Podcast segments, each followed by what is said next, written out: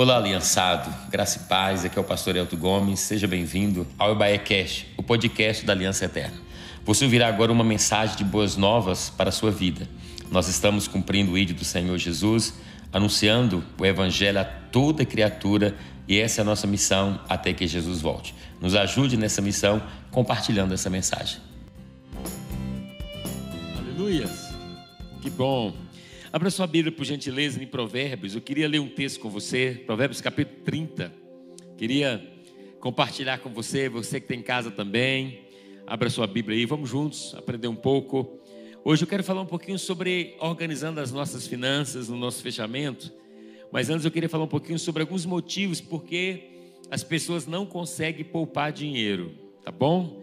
Por que, que a gente não consegue poupar? Queria falar sobre isso porque eu creio que Deus está nos ensinando coisas poderosas nesse tempo e nós precisamos pensar no nosso futuro financeiro.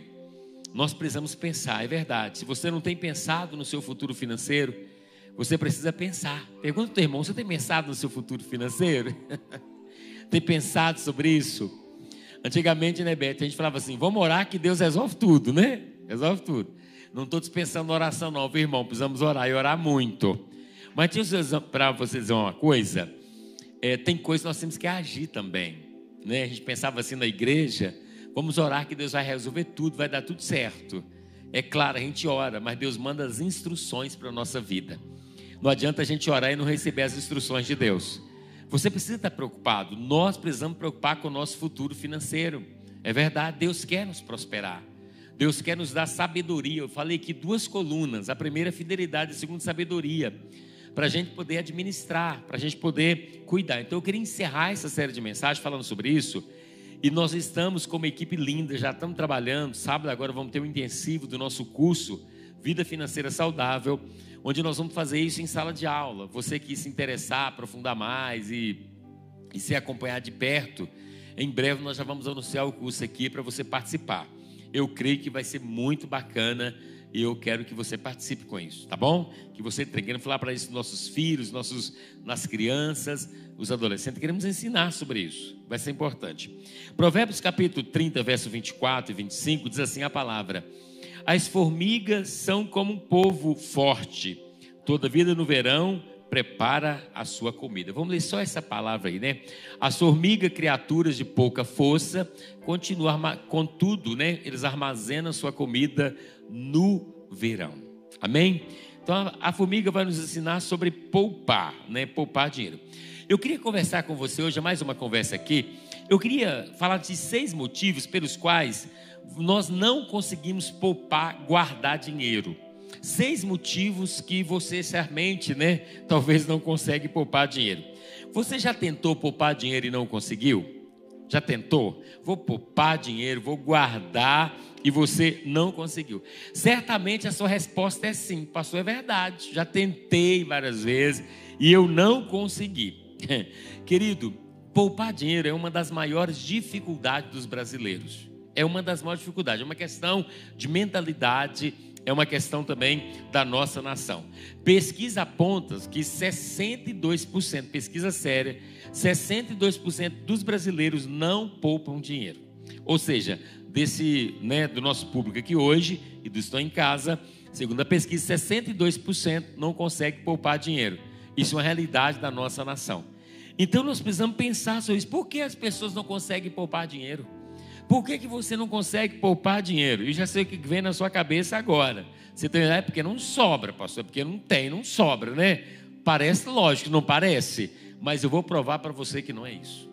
A gente não consegue poupar dinheiro, é por uma questão de mentalidade. E é justamente sobre isso que eu quero conversar um pouquinho com você. Por que, que você não consegue? Porque a gente não consegue poupar dinheiro. Trouxe algumas coisas aqui importantes. A primeira dela que eu vejo que a gente não consegue poupar dinheiro é porque nós não fomos treinados para poupar, nós somos treinados para gastar. Essa é a primeira coisa. Ninguém foi treinado para poupar dinheiro. Nós somos treinados para gastar dinheiro. Provérbios 22, verso 6 vai dizer: Ensina a criança o caminho que ele deve seguir, mesmo quando envelhecer, não se desviará dele. Ou seja, quando ficar velho, não há de se afastar. Então a Bíblia está dizendo que nós devemos ensinar a criança o caminho que deve andar. E até quando ficar velho, a gente não vai afastar desse caminho, porque nós somos ensinados. Você lembra da sua infância? Você lembra quando você ganhava dinheiro na sua infância? Geralmente todo mundo na infância ganha algum dinheiro. É o padrinho que chega dá um dinheiro para a gente, não é assim? Toma aqui um dinheiro, menino. É o pai que dá, é o tio que dá. Certamente você já ganhou dinheiro. Você já ouviu isso assim? Exemplo, é, toma esse dinheiro aqui, vai lá, né, na, vai lá na esquina, compra uma bala, um picolé para você, mas você guarda uma parte para você comprar aquele brinquedo que você sonha. Você já ouviu isso? Geralmente não. As pessoas davam dinheiro e falavam assim: vai lá e gasta. Ou seja, desde criança, nós somos treinados a gastar. Nós não fomos treinados a falar assim: ó, pega esse dinheiro aqui, você pode comprar um picolé, mas você guarda uma parte, porque tem algum brinquedo que você sonha, alguma coisa que você quer comprar, você vai guardar. Provavelmente você não viu isso. Te deram dinheiro e você gastou, você foi lá, fez o que você queria, né? Eu estou falando você justamente isso. Nossos pais não nos ensinaram a poupar dinheiro. Nós fomos ensinados o quê? A gastar tudo. E os anos se passaram e a gente continua agindo como criança, gastando tudo que a gente ganha. Isso é verdade. Por quê? Porque nós não fomos ensinados. Nós somos o que fomos ensinados a ser. Guarde isso. Somos o que fomos ensinados a ser. Isso é uma grande realidade, né? Se você, na criança, quando criança, você foi ensinado né, a administrar, a poupar, você cresceu um adulto que é controlado financeiramente, né? Com as suas finanças controladas. Mas se você não foi ensinado como eu, não é verdade? Quando era criança, nós não fomos ensinados, eu não fui ensinado a poupar, então você cresce e a mentalidade é o que? Eu tenho que gastar. E tudo que chega na nossa mão, a gente gasta. Então, essa é a primeira coisa, porque nós não conseguimos poupar, porque nós não fomos treinados a poupar, nós somos treinados a gastar. Essa é a primeira realidade. Não é porque a gente não tem, é por causa dessa mentalidade. A segunda coisa que a gente é o motivo que a gente não consegue poupar dinheiro é porque você espera que sobre no final do mês. Aí você pensa assim: eu vou deixar o final do mês sobrar, eu vou poupar, eu vou investir, eu vou guardar. Provérbios 3, verso 9, vai dizer para nós o quê? Honre ao Senhor com todos os seus recursos e com os primeiros frutos de todas as suas plantações. Primeiros frutos, os seus celeiros ficarão plenamente cheios e os seus barris transbordarão de vinho. Olha que coisa! Esperar sobrar, querido, é um princípio errado para você poupar. Se você for esperar sobrar para você poupar, você nunca vai poupar. Por que, que é errado, pastor, esperar sobrar para poupar? Porque uma coisa é verdade: nunca vai sobrar. Então, se você for esperar, querido, sobrar, nunca vai sobrar. Por isso que a Bíblia vai dizer para nós, fala que o dízimo deve ser primícias. Por que, que diz? Pega os primeiros frutos de todas as suas plantações, as suas primícias, porque aquilo que não é priorizado não é realizado. Guarde isso. O que não é priorizado não é realizado. Por exemplo, se você, quando a Bíblia fala, entrega as primícias, os primeiros frutos, ou seja, priorize para você realizar. Tem gente que não consegue devolver o dízimo, porque não prioriza. Ó, ele recebe assim, no final do mês eu devolvo. Você acha que vai devolver alguma vez? Não, porque nada que é priorizado, que não é priorizado, é realizado. A mesma coisa é poupar dinheiro. Se você não prioriza poupar dinheiro, se você não entende que isso é importante e priorizar, Fernando, nunca você vai poupar. Porque o que não é priorizado não é realizado. Então, essa é uma mentalidade que a gente tem. Eu vou esperar o final do mês, eu vou esperar que sobe no final do mês. E nunca vai sobrar. E nunca sobra, a gente nunca guarda. Nunca sobra, a gente nunca vai poupar. Mas não é porque não sobra, é porque não prioriza. Porque eu estou te ensinando, o que não é priorizado, não é realizado. Então nós temos que ter uma mudança de mente. Na verdade, esse assunto aqui é um assunto de libertação financeira. O diabo não quer você liberto financeiramente. O diabo quer você preso, endividado. O diabo quer você é, complicado financeiramente. Mas Deus está trabalhando a nossa mente para essa mudança. Então, precisamos, né? Não podemos esperar que sobre o final do mês. Esse é o segundo motivo porque a gente não poupa. É o segundo motivo porque as pessoas não conseguem guardar dinheiro. O terceiro motivo é porque você não automatiza a sua poupança. Ou seja, a sua poupança não é, não é automatizada. Por exemplo, Provérbios 30. As formigas não são um povo forte, toda vida no verão prepara a sua comida. O que que está ensinando esse texto? A formiga fala de planejamento, fala de trabalho, esforço, organização. Diz que elas trabalham no verão porque elas sabem que o inverno vai chegar. Então o que que acontece? Nunca foi tão fácil, querido, automatizar as finanças. Então, se você deseja poupar de verdade, programe a sua aplicação. Se você deseja poupar de verdade, é tipo assim: dia 10 cai o seu valor lá, o seu salário, alguma coisa, eu vou é, automatizar isso aqui. Automaticamente vai cair numa conta, na poupança X do que eu vou, que eu vou guardar. Se você faz uma aplicação por uma corretora, você vai fazer transferência aquele dia para aquela corretora que você faz a aplicação. Então precisa automatizar a sua poupança, né? colocar o dinheiro no piloto automático. Porque eu estou dizendo que se você deixar para depois, se você não priorizar, você não vai realizar. Se você não colocar data, não fizer direitinho, você não vai conseguir. Então esse é o terceiro motivo que a gente não vai, a gente não geralmente automatiza, a gente deixa lá. Qualquer dia eu faço, eu faço depois, hora que sobrou eu faço e nunca vai sobrar. Esse é o terceiro motivo. O quarto motivo que é importante a gente aprender aqui, porque a gente não guarda dinheiro, porque você não guarda dinheiro, é porque você não tem talvez objetivos definidos. A gente precisa de objetivos, guarde isso aqui, isso que é importante, definidos. Filipenses 3 vai dizer, irmãos, eu não penso que eu tenho alcançado, que eu mesmo já tenho alcançado. Mas uma coisa eu faço, Paulo disse, esquecendo das coisas que ficaram para trás e avançando para as que estão diante de mim, eu prossigo para o alvo a fim de ganhar o prêmio do chamado celestial de Deus em Cristo. Paulo está dizendo: eu tenho um alvo. Então, o primeiro passo aqui, querido, pra, é para poupar, é ter um motivo para poupar. Que eu estou dizendo, é você ter né, esse motivo. Né, o terceiro aqui, né, motivos definidos. É ter motivo para poupar. Não é verdade? Não tem dinheiro para poupar porque não tem motivo relevante para poupar. Então, se eu quero realmente poupar dinheiro, eu preciso, quem disse isso? São especialistas. Eu preciso de um motivo relevante. Pastor, e o que é um motivo relevante? O que é um motivo relevante para mim poupar dinheiro? Ah, aí você vai descobrir. Por exemplo, é, um motivo, se eu tenho um motivo relevante, eu vou definir para uma meta. Porque nenhum motivo relevante sem meta eu vou conseguir alcançar. Aí eu tenho que ter uma meta que é chamada meta SMART. Essa meta smart é meta smart inteligente.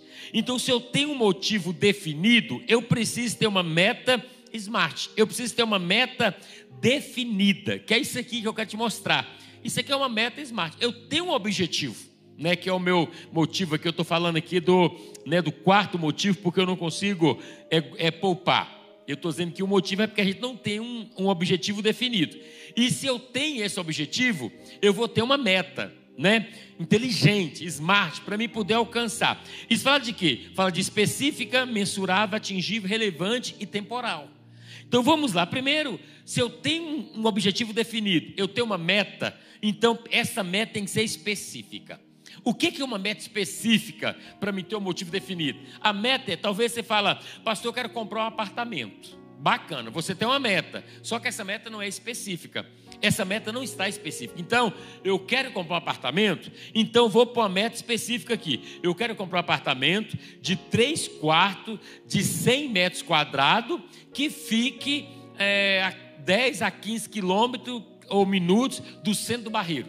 Ok? Aí agora você tem um objetivo, você tem uma meta e você tem agora o que? é uma meta específica. Você quer um apartamento de três quartos, de 100 metros quadrados, a 15 minutos do centro do barreiro. Ok? Isso é uma meta inteligente. Começa lá com, com, com essa meta específica. A, questão, a segunda coisa aqui é mensurável. Ela precisa ser mensurável. O que é, que é isso, né? É, diz que o que pode ser medido pode ser melhorado. Então a gente tem que mensurar isso aí. Então você vai dizer, ó, eu quero um apartamento, vamos mensurar. Eu quero um apartamento é, de 3 quartos, é, 100 metros quadrados, a 10 a 15 é, minutos do centro do barreiro, que vai custar no máximo 190 mil reais. Aí você já entra numa meta que ela é específica, mas ela é mensurável. Então você sabe o que você quer, que pode chegar a ter 190 mil. Estou dando exemplo aqui só, ok? Então você está caminhando no seu objetivo, está caminhando na sua meta. Aí depois vem o que? Ela é mensurável. Depois vem atingível. Essa meta também tem que ser atingível. Ou seja, a meta deve conter um plano possível, né? Para você alcançar. Então você vai dizer: Poxa, eu quero um apartamento de três quartos, é, 100 metros quadrados, né, 10 a 15 minutos sendo barreiro, que custa 190 mil. Agora, se ele é atingível, você vai falar: ele custa 190 mil eu vou pegar 100 mil que eu tenho guardado em carro, alguma coisa, vou pegar meu fundo, meu FGTS, que é o fundo de garantia, entendeu? Aí ela vai ser o que? Atingir, porque você colocou um valor e você já está trabalhando, sei lá, vai financiar uma parte, eu não sei, você está trabalhando para que esse valor que você possa atingir. Então, estou falando de plano definido para a gente guardar. Porque senão qualquer coisa vai entrar na nossa vida e nós não vamos conseguir guardar dinheiro. Ok? Então tem que ser atingível. Quarta coisa, tem que ser relevante. Defina e por que essa meta é importante para você. Tem que ser relevante, smart. Por isso que você precisa definir por que você quer realizar. Por que você está pronto? Por que você quer, quer investir esse tempo, esse dinheiro nessa meta que você colocou? Tem que ser algo relevante. Quando a gente tem algo relevante para a nossa vida, ô meu irmão, tudo muda. Ah, então vamos lá. Primeiro, você quer um apartamento de 100 metros quadrados, 3 quartos, de 10 a 15 minutos do centro do Barreiro, que custe 190 mil, ok? Você já sabe como você está programando para você pagar. E é relevante por quê? Por que você quer esse apartamento? Porque eu quero morar nesse apartamento com os dois filhos que eu terei ainda e com a minha esposa. Ficou bem relevante. Ficou ou não ficou? Justifica, é relevante. E por último, aqui, nessa meta, é temporal. Uma boa meta deve ter aqui um período de início e um período de fim. Deve ser um plano possível para alcançá-lo. Então, se nós queremos poupar, nós temos que ter um objetivo definido. E esse objetivo tem que transformar em metas. Essa meta aqui inteligente, smart, que a gente vai saber o que nós queremos, como nós queremos, quando o curso que nós queremos, quanto tempo nós vamos eh, levar para alcançar, o que eu estou fazendo para mim poder alcançar. Entende, gente? Porque se você tem essa meta, você não vai ficar é, jogando dinheiro fora. Quando estava preparando essa palavra, eu estava pensando no casamento. Casamento é algo incrível. A gente faz casamento sempre aqui, a gente vê. Os casais chegam aqui e falam assim: ó, oh, pastor, eu pus a data, vou casar daqui dois anos, sei lá, há um ano. Geralmente eles marcam casamento com dois anos de antecedência né, Fernando? E o que acontece? E eles às vezes estão trabalhando. E, e, eles vão trabalhar, eles não têm dinheiro. E aí tem foto, tem não sei o quê, é casamento, isso tudo que tem. E é engraçado que às vezes você fala assim: vamos sair. Alguém fala: não vou não, porque eu vou casar. Já me falando assim? Vou fazer isso? Não, não posso não, porque eu vou casar. Mas por quê? Porque essa meta é relevante para ele. Ele tem um objetivo relevante. Ele definiu o objetivo. Então ele não vai sair jogando dinheiro para qualquer coisa. Ele não vai sair desperdiçando dinheiro. Por quê? Porque ele tem uma meta. Irmãos, a gente precisa ter meta na vida. Amém, gente? A gente precisa saber onde nós queremos chegar. A gente pensa que a gente vai levantar e tudo vai mudar um dia, vai ficar extraordinário. Não. A nossa vida é, ela é resultado da nossa administração. Como nós administramos nossos recursos, por isso que eu para você, precisamos levar a sério o nosso futuro financeiro. Não é achar que um dia vai levantar, que vai estar tudo maravilhoso, que vai receber uma proposta maravilhosa, que tudo vai mudar. A gente vai construindo a nossa vida, a gente vai né, trabalhando, administrando. E as metas faz a gente alcançar os objetivos, não é verdade? A quinta coisa que eu vejo, querido, você, porque a gente não guarda dinheiro, porque você eleva o seu padrão de vida à medida que a sua renda aumenta. É um erro. A renda aumentou, o padrão de vida também, a gente eleva. E esse motivo impede a gente poupar dinheiro. Gênesis 41 vai dizer: faça isso, Faraó, e ponha governadores sobre a terra. Tome a quinta parte da terra do Egito nos sete anos de fartura e ajunte todas as comidas desses anos bons que vêm, e amontoe o trigo debaixo da mão de Faraó, para mantimentos nas cidades, e guardem. Assim será o mantimento para provimento da terra, para os sete anos de fome que haverá na terra do Egito, para que a terra não pereça de fome. Querido, isso aqui é importante. Qual é o primeiro pensamento que vem na sua, vi, na sua mente, melhor dizendo, quando você recebe um aumento de salário?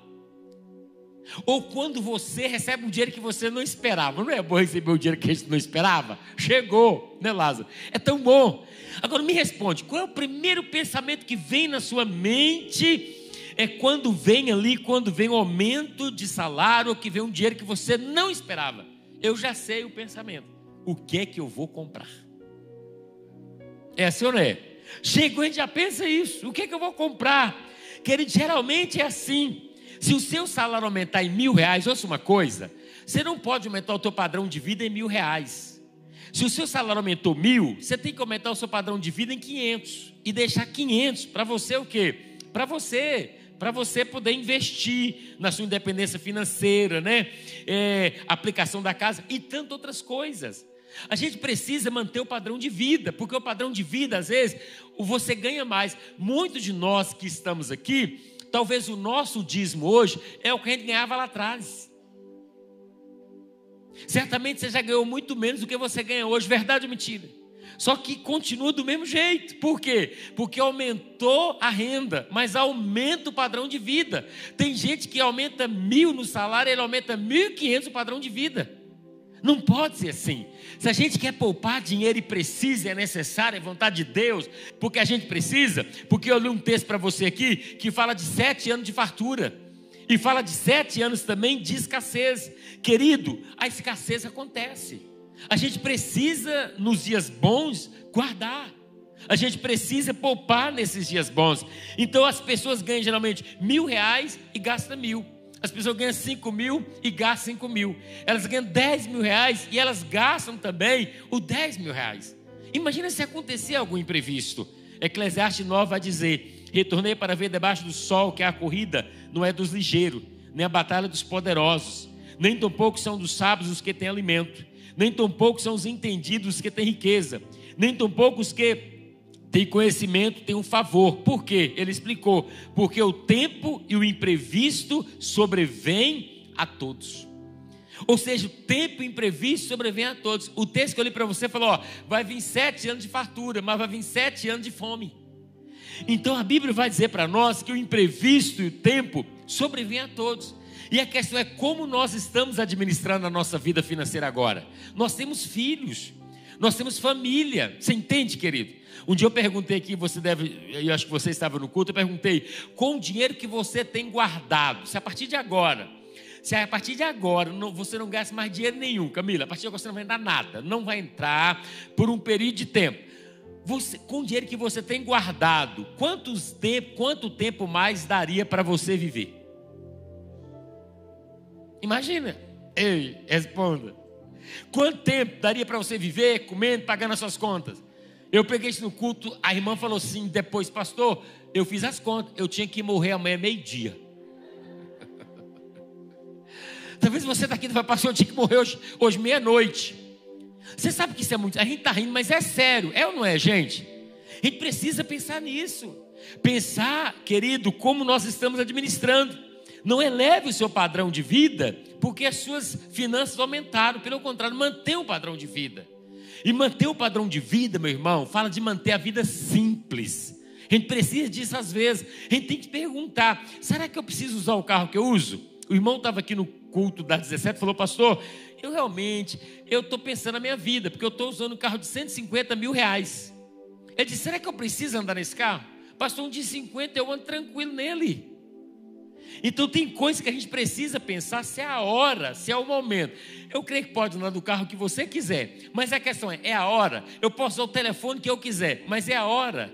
O problema é que a gente não consegue discernir. A gente quer aquilo que é para daqui 10 anos, agora esse ano. Tem gente vivendo assim. Você vê pessoas que trabalhou, plantou, colheu e já está colhendo, e você quer, as pessoas hoje elas, elas querem colher sem ter plantado. E quando planta, planta de manhã à noite, já quer lá pegar o fruto. Irmão, tem um tempo. Quantos entendem isso? A gente tem que respeitar o tempo das coisas.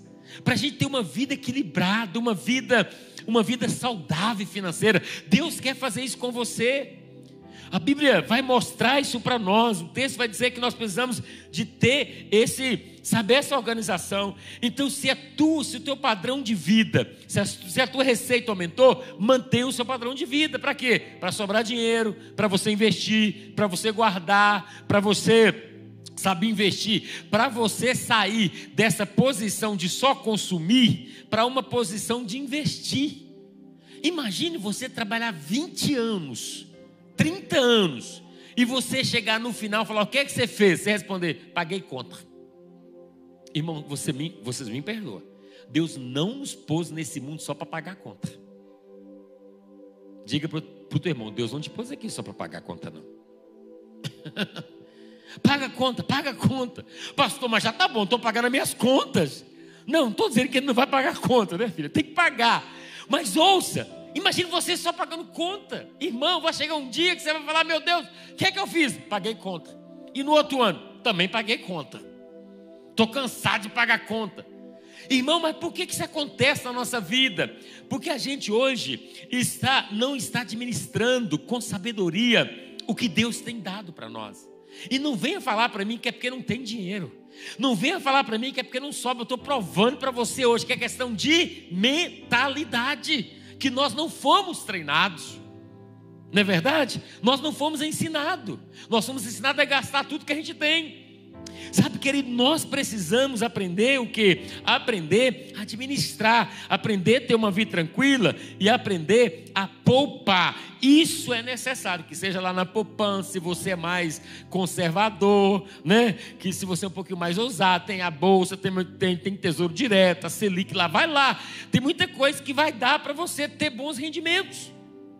E você vai começar o que? A ter uma vida, a uma vida financeira com saúde.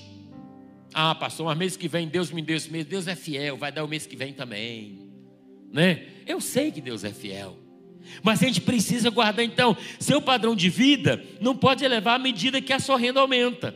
A sexta coisa que a gente não consegue guardar dinheiro, isso aqui é, é, é, é fato, eu quero gastar um pouquinho maior com você nisso aqui, é porque a gente não tem um bom orçamento. Fala comigo, não tem um orçamento. Irmão, como é que eu vou guardar dinheiro se eu não tenho orçamento?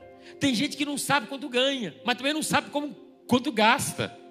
Olha o que, que a Bíblia vai dizer para nós. Lucas 14, 28. Qual de vocês, se quiser construir uma torre, primeiro não se assenta, calcula o preço, para ver se tem dinheiro suficiente para completar?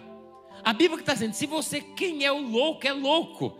Aí ele fala: se você não sentar, calcular para ver se tem dinheiro para construir, você vai passar vergonha.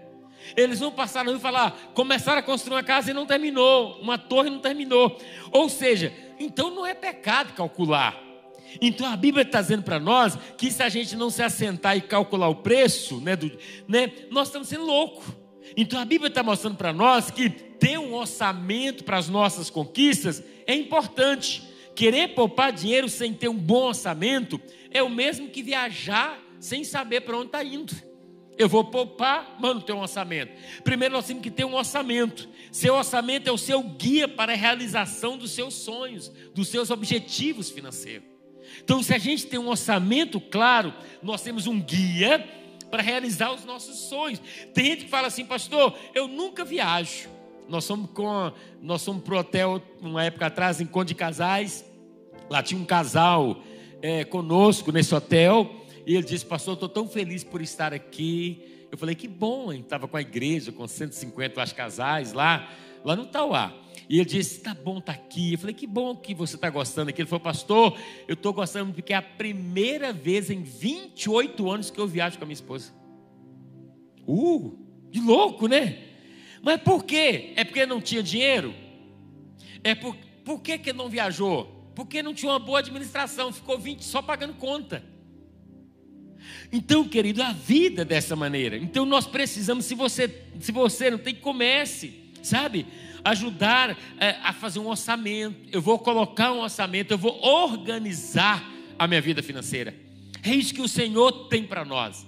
Eu quero mostrar para você nessa noite que os especialistas, é uma dica dos potes, que os especialistas usa muito. Se você aprender isso aqui, tua vida vai mudar. Isso que eu vou te falar aqui, que os, os especialistas, não é do pastor Elton, está lá na internet, os especialistas mostram isso aqui. Essa lei é importante, que é o método SPOT, é uma estratégia para organizar seu orçamento e seus gastos todos os meses. Isso aqui é importante, não é verdade? Não trabalhar só para pagar, mas para você é, organizar. Se a gente aprender isso aqui, a nossa vida financeira ela pode mudar completamente. Isso aqui é fantástico, esse método aqui. Talvez está muito longe da sua realidade. Ou que você tem que começar a fazer para chegar nisso que é ideal. Por exemplo, são seis potes. Você pega as suas finanças e coloca em seis potes. Divide em seis potes. Isso aqui pote por quê? Porque antigamente guardava dinheiro no pote, não é verdade? Hoje você pode mudar isso aqui. Você pode. Você pode fazer pote. Você pode pegar comprar seis potes, sabe aquele potinho guardar biscoito? Compra seis lá, pode comprar, não tem problema. Ou, ou tanto que você quiser. Ou você pode ser tramar pote, pode ser uma conta. Tem bancos, os bancos digitais hoje, você já tem essa flexibilidade de você ter cada ponta ali para você já, entendeu? Fazer de maneira, né, assim, é, de maneira natural essa aplicação para você focar nisso. Então tem ajudado bastante. Dá para a gente fazer isso. Primeiro pote aqui, o que, que é? O primeiro aqui 10%. Por que 10%? Tudo aqui é 100%. 10% que é o dízimo, não é verdade? Esse é o primeiro. Isso aí é fundamental. Então, chegou lá dia 10, entrou o salário, primeira coisa, Estou falando o que eu faço, é 10%. 10% é a doação, é da igreja, de Deus, é o dízimo, que é para fluir a bênção do Senhor. Porque não tem como ter vida financeira saudável se não for fiel. Isso é fato. Querendo você ou não, isso é uma grande realidade. Todo mundo fala isso. Aqui na igreja, aqui, nós falando aqui de dízimo. Lá no mundo, você tem ideia, que eles não são, né? Eles falam que é doação, que todo mundo tem que doar 10%. Por que, que o mundo fala que todo mundo tem que doar 10%? O mundo está falando isso, né? Ou cinco tanto quiser. Nós vivemos a Bíblia e nós sabemos da importância do nosso dízimo, ok? Então essa é a primeira coisa. Primeira coisa, é o primeiro pote, é o meu dízimo. Esse é parte dos 10%. 50% é o que eu vou pagar, que eu chamo das necessidades, é despesas fixas. Ou seja, 50% do seu salário, do que entra, é o que você vai pagar a sua despesa física, é, fixa, né? seria as suas necessidades. Despesa diária, conta, por exemplo, como água, luz, condomínio, supermercado. É suas necessidades. Ou seja, é aquilo que eu preciso, que eu preciso pagar. Porque sem isso aqui eu não vou viver. Se, se eu não tiver isso aqui, eu não vou viver. A minha vida para. Então, 50% desse valor precisa ser para isso. Para manter sua casa, para você é, as suas despesas fixas do mês. Isso aqui, 50% do meu salário. Amém? Talvez você já está oprimido, né? O pastor 100% não está dando, você está falando 50%. Mas vamos lá, tenha paciência. Espera aí, a gente está orando, gente, vai dar certo. Então, fica tranquilo. Então, 50% é isso aqui. Depois, os outros 10% são os desejos. Você vai deixar que eu falo pote do desejo, porque todo mundo tem desejo. Quais são os desejos, pastor? O, o segundo pote é da necessidade, despesa fixa. O terceiro é do desejo. Pastor, o que é desejo, pastor? Oh, aquilo que vai melhorar a sua vida. Por exemplo, eu quero comprar uma geladeira. Eu quero comprar uma televisão lá para casa que eu estou precisando. Isso não é necessidade, isso é um desejo. 10% vai para tudo que é desejo. Eu vou trocar o meu carro, estou guardando, descendo para esse desejo. Sabe o nosso problema? que a gente confunde necessidade com desejo. A gente acha que, por exemplo, uma televisão é necessidade. Por exemplo, comer é necessidade. Se você não comer, você morre. Agora, comer uma pizza é desejo. Entende isso? A gente tem que ter clareza nisso. Então, 10% é o meu desejo. Porque eu preciso viver, eu preciso comprar algumas coisas, conquistar algumas coisas, mas eu tenho um pote lá. Só como a gente confunde necessidade com desejo, o, e o que, que a gente faz? A gente vai lá, a gente, por exemplo, quer comprar, por exemplo, uma televisão, que não é necessidade, é um desejo. A gente vai no comércio, o comércio, porque o comércio trabalha como? Irmãos, veja a gravidade da coisa. Nós fomos ensinados a gastar e a não poupar. O comércio está te incentivando a gastar, ok? E ele fala: pode comprar sem dinheiro. Irmão, é uma tentação, tem que ser de Deus demais para gente aguentar um negócio desse. Porque ele está bombardeando na sua cabeça. Você já tem uma fraqueza que você não foi treinado a poupar, foi treinado a gastar. O comércio vem te incentivando e falando: pode parcelar de 10 vezes, de 20. Pode, pode parcelar. Ou seja, ele te incentiva, te dá o crédito. Você percebe a cilada que a gente vive? Aí você vai falar assim: nossa, é necessidade da televisão. Parcela de 12 vezes. Um ano pagando a televisão. Você no final você pagou duas. E aí eu falo que o juro, o que é juro? Preço da ansiedade. Tem gente que paga dois carros, meu irmão. Ele comprou uma, está pagando dois. Tem gente que faz loucura. Um, um líder, não. uma pessoa fez uma loucura. Ele tinha um carro quitado foi lá, deu o carro no outro que ele queria, um carro bacana andando, feliz da vida. Ele pegou um financiado. No final da conta, o financiado ele ia pagar praticamente dois carros só no financiado, e o que ele deu, ele deu de graça, porque não serviu para nada. É loucura, mas o comércio que faz a gente acreditar nisso. Então, esses 10% aqui são os desejos. O que que eu quero? Eu tenho desejo, mas eu vou programar, eu vou guardar, ter um pote lá dos meus desejos. Agora, quando eu, quando eu for comprar, eu vou perguntar para o pote: eu posso? Sem entender o que é? Eu já estou pronto? Isso é importante para a nossa vida. Amém, gente? Vocês não estão gostando, não? Vocês estão falando para mim muito esquisito. Tá tudo bem? Tá? Pode continuar? Então tá bom, não fica triste não. Então, pastor, mas não é a minha realidade. Mas você precisa sair daqui hoje para colocar isso. Para você andar nisso, chegar nesse nível. Para gente mudar. Então, o terceiro pote é do desejo. São um desejo que eu tenho. Vou guardar 10% para o meu desejo. Tem gente hoje, irmão, deixa eu falar uma coisa aqui, que está andando no carro que não podia andar. Está usando um celular que não podia usar. Verdade ou mentira? Porque está complicando a vida. Querido, a nossa vida tem que ser mais simples, querido, porque a melhor coisa que tem é a gente colocar a cabeça no travesseiro e ficar tranquilo. É ou não é, gente? Eu disse aqui outro dia que o bom da vida é a gente ter ao mesmo tempo paz e conforto. Mas nem sempre é assim. Boa parte da vida a gente tem que escolher entre a paz e o conforto. E se eu tiver que escolher entre a paz e o conforto, o que é que eu vou escolher? É a paz, gente. É a paz. Você não pode escolher o conforto. A nossa alma quer conforto. Eu dei um exemplo aqui, vou citar só para quem não ouviu. Você comprou um carro, não é verdade? Você foi lá na concessionária, comprou um carrão. Aquele carrão que te abraça, que você senta assim e fala assim: vem cá, que você é mil. Que trem gostoso. Você comprou um carrão, mas você pegou um carnezão que parece uma Bíblia, para pagar as parcelas. Aí você está super conforto. Tem conforto ou não tem? O carrão é confortável. Só quando chega dia 10 da parcela, meu irmão, a paz pula pela janela. Você fala, meu Deus, eu estou com esse conforto todo, eu tenho que pagar parcela. O que é que eu vou fazer? Vai atrasar. O juro é tanto. Aí você tem conforto, mas não tem paz. O que, é que você tem que fazer se esse é o caso? Você tem que voltar lá na concessionária e falar, gente, ó, eu vim aqui, eu já paguei tanto nesse carro, eu quero caçar uma aí que dá essa entrada que eu já paguei. Aí você sai da concessionária com aquele milzinho, conforto zero. Hum, zero. Mas você volta com paz para casa, volta ou não volta? Fala, gente, tem conforto, não, mas esse trem está quitado, eu estou com paz. Diga para o teu irmão: entre o conforto e a paz, escolha a paz. Isso é para muita coisa na nossa vida, é ou não é, gente? Às vezes a gente quer comprar uns negócios, né? O dia me falou: ah, vamos fazer isso aqui em casa. Eu falei, amor, agora não. Ela falou, mas você tem uma, uma projeção? Eu falei, 2023, fevereiro. Mulher é terrível falar isso para ela, né? Mas está precisando agora. Eu falei, não, eu vou mostrar para você que não está precisando agora. A gente pode melhorar, mas que está precisando assim de morrer, não está. Porque ninguém vai morrer até janeiro ou fevereiro. Nesse sentido, se não. Você entende o que eu estou te falando? Que a gente precisa ter esse terceiro pote do desejo, é para a gente poder programar a nossa vida do que nós queremos. E agora vai o quarto pote, querido. Pote da diversão, destinado ao lazer, porque ninguém é de ferro, gente. Verdade ou mentira? A gente viver, não é verdade? Porque ninguém aqui é, é, é miserável, né? A gente tem que viver. Com esse pote da diversão, destinado ao lazer. Por exemplo, é uma saída com a família, comer um, né? Fazer um churrasco em casa. Você entende? sair para comer uma pizza, porque ninguém é de ferro, a gente precisa fazer isso de vez em quando.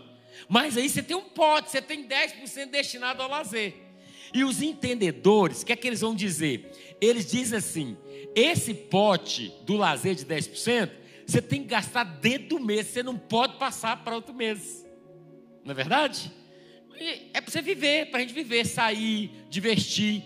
Ah, pastor, mas eu quero fazer um pacote maior para poder ter um lazer maior. Tudo bem, mas a gente precisa destinar. Porque imagine você, vamos supor que você não programou. Aí você vai no bigode comer uma pizza. Amém? Uma picanha do bigode. Aí você vai lá, come, gastou 200 reais, 300. Mas você volta para casa o quê? Deprimido, não volta? Ô gente.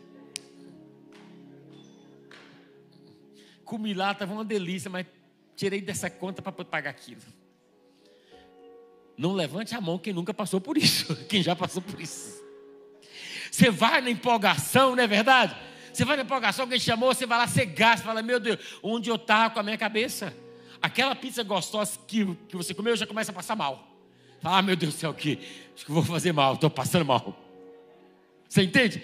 Agora, Mateus, imagina você com um pote descendo da sua diversão, com um dinheirinho para isso. Irmão, você vai celebrando, vai ou não vai? Eu estou aqui, mas eu posso. Eu estou aqui, mas eu estou programado para estar tá aqui, meu querido. Você entende que eu estou te falando isso hoje? É possível. Cutuca o teu vizinho diga que é possível, querido. É possível fazer isso. É possível a gente programar a nossa vida e sair com liberdade.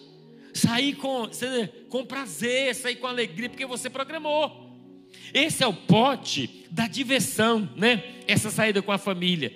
O quinto pote, querido, é o pote da, da liberdade financeira. Destinado para o quê? Para o seu futuro, para a sua independência. É o pote que você vai economizar. É esse que você vai automatizar para colocar lá na conta 10%. Isso aqui é o mínimo. Alguns falam de 20%. Você tem que guardar 20%. Por que, que você tem que ter esse dinheiro guardado? Para o seu futuro. Para ajudar na aposentadoria lá na frente. Não é verdade? Pra, é um dinheiro que você não vai mexer. 10% está nessa conta. Eu vou, eu vou fazer uma aplicação a longo prazo, vai dar um, vai dar um rendimento maior. Todo mês eu coloco um pouquinho lá, meus 10% está lá nessa, nesse pote. Você entende? Aí você vai deixar lá para o quê? Para a sua liberdade financeira. Para a gente não ficar a vida inteira pagando conta. Só pagando conta. Para chegar um dia que você vai dizer: olha, o dinheiro está trabalhando para mim. Na verdade, já tem dinheiro, está rendendo, você poder fazer um bom investimento. Porque eu aprendo uma coisa: existem muitas boas oportunidades mas não existe nenhuma boa oportunidade para quem não tem dinheiro. Já chegou para você uma, uma oportunidade excelente? Você falou, meu Deus, isso aqui é ouro, mas só que você não tinha nada. Passou. O outro foi lá e fez o quê? Abraçou. Porque boa oportunidade é só para quem tem dinheiro, para quem aprendeu a guardar. Concorda, irmãos? Então, esse pote da liberdade financeira, ele é importante, precisa ter na nossa vida. Você vai guardar os 10%. Eu disse para você, o brasileiro é um desafio.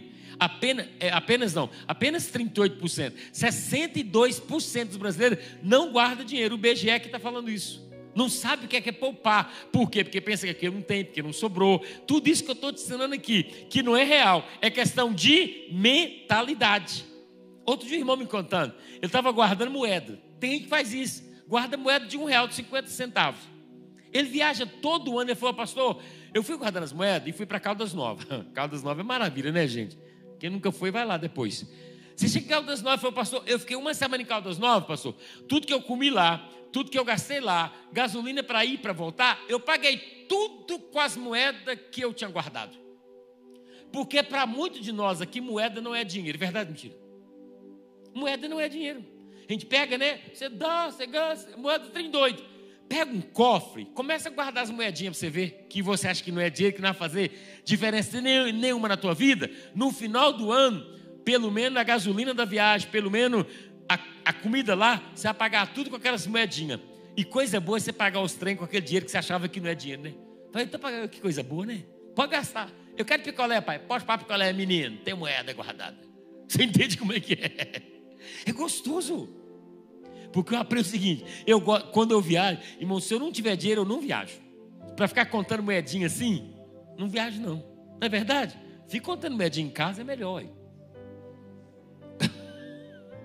Quem tem família, né? Tem que você viajar à vontade.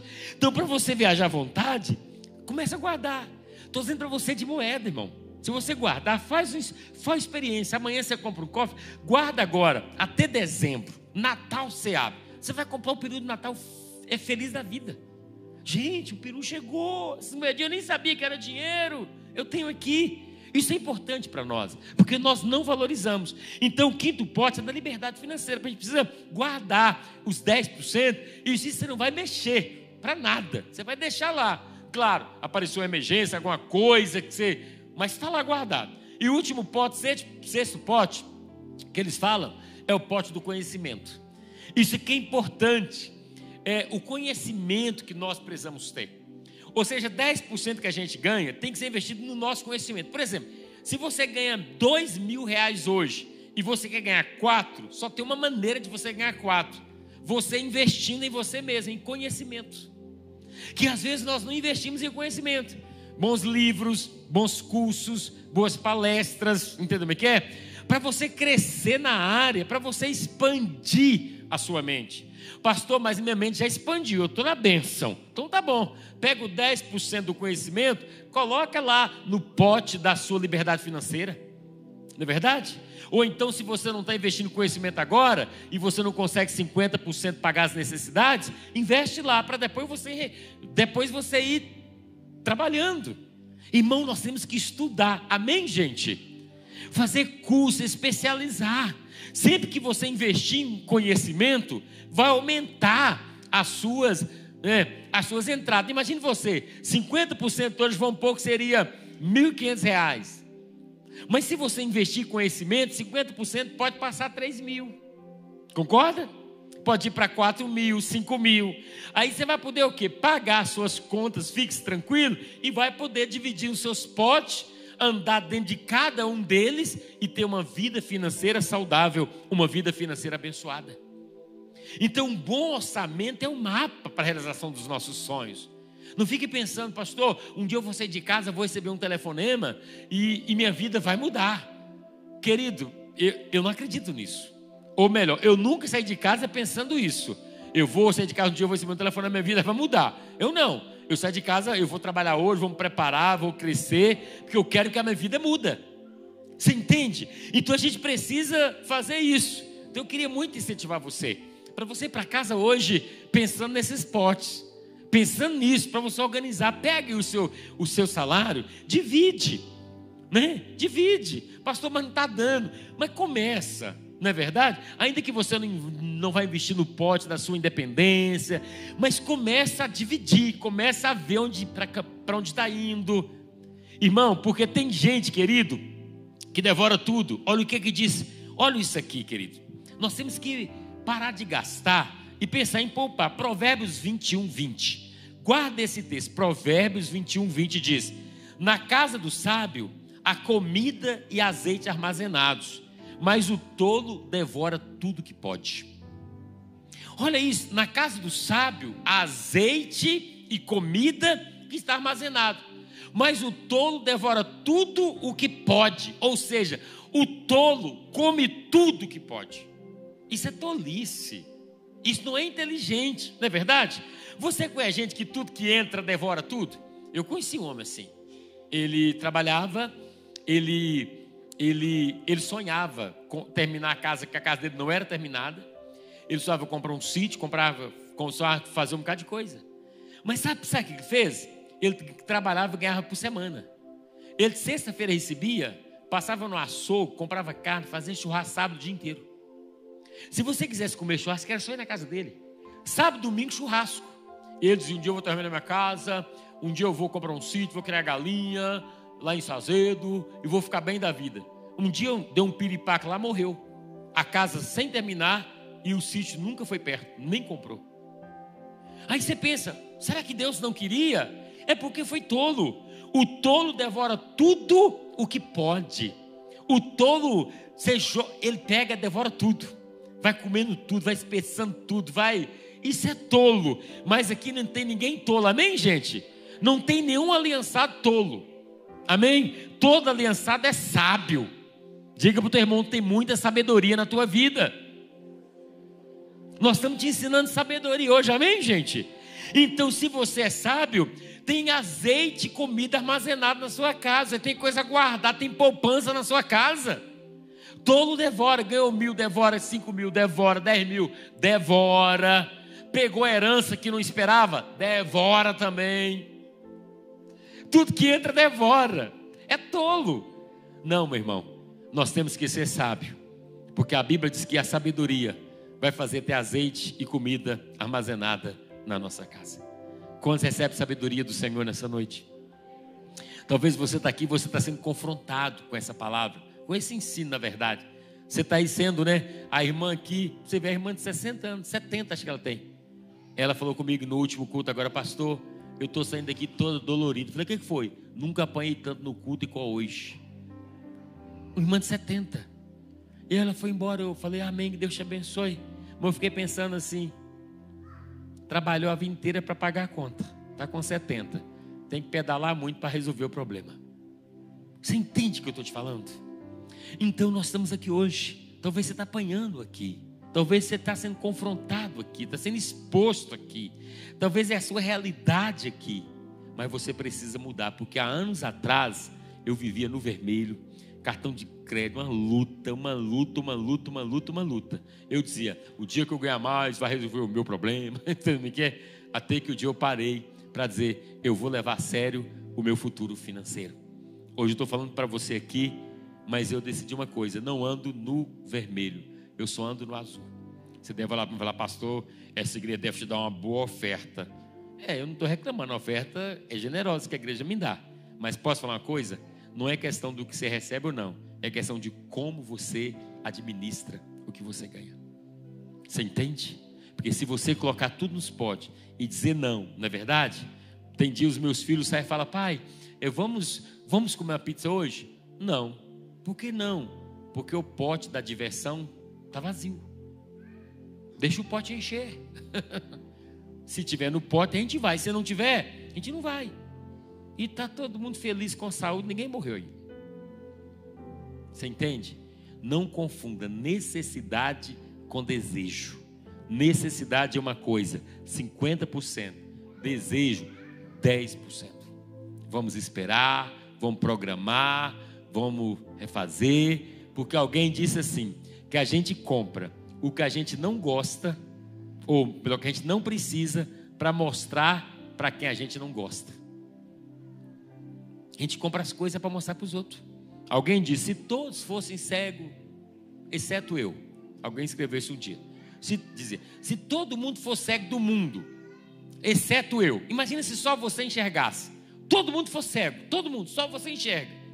Essa pessoa chegou na conclusão que eu chego na conclusão que eu não usaria a roupa que eu uso, não andaria no carro que eu ando, não moraria na casa que eu moro. Então, resumindo, ele falou: então eu chego a conclusão seguinte: que tudo que eu faço não é para mim, é para mostrar para os outros. E é uma grande verdade. Às vezes nós estamos sendo bobo, usando coisa, fazendo coisa para mostrar para os outros. Porque o vizinho comprou, eu também tem que comprar. Porque fulano tem, porque eu tenho. Todo mundo está de iPhone, eu tenho que ter iPhone aí. Você entende? E não é assim. Tudo tem a hora. E o sábio sabe discernir o tempo e o modo de todas as coisas. Tem gente que está querendo colher, mas ainda está na hora de plantar. Plante, querido. Vai plantando, regando, espera o tempo. Hora que vier uma colheita, no tempo certo, você vai colher. Não olha para o teu irmão, para o teu pai, para tua mãe e fala, pô, mas meu pai e minha mãe vivem assim. Mas quanto tempo eles estão plantando? Quanto tempo eles estão regando? Você chegou agora, já quer sentar na janela? Vai plantar também, senhor. Você entende? E o pior que é quando o filho quer colher o que não plantou, que o pai plantou. Isso acontece. Verdade, filho? Mas pai, você pode. Não, eu planto, eu estou colhendo. Vai plantar, só. Você vai colher também um dia. Tenha paciência. Amém, irmãos? Nós precisamos disso na nossa vida para trazer o que? Saúde financeira. Porque nós temos família, tem filho, imprevisto pode acontecer. Mas se houver algum imprevisto, fala, pode ficar tranquilo. Tem uma reserva, está tudo tranquilo, dá para a gente segurar, vai dar tudo certo em nome de Jesus.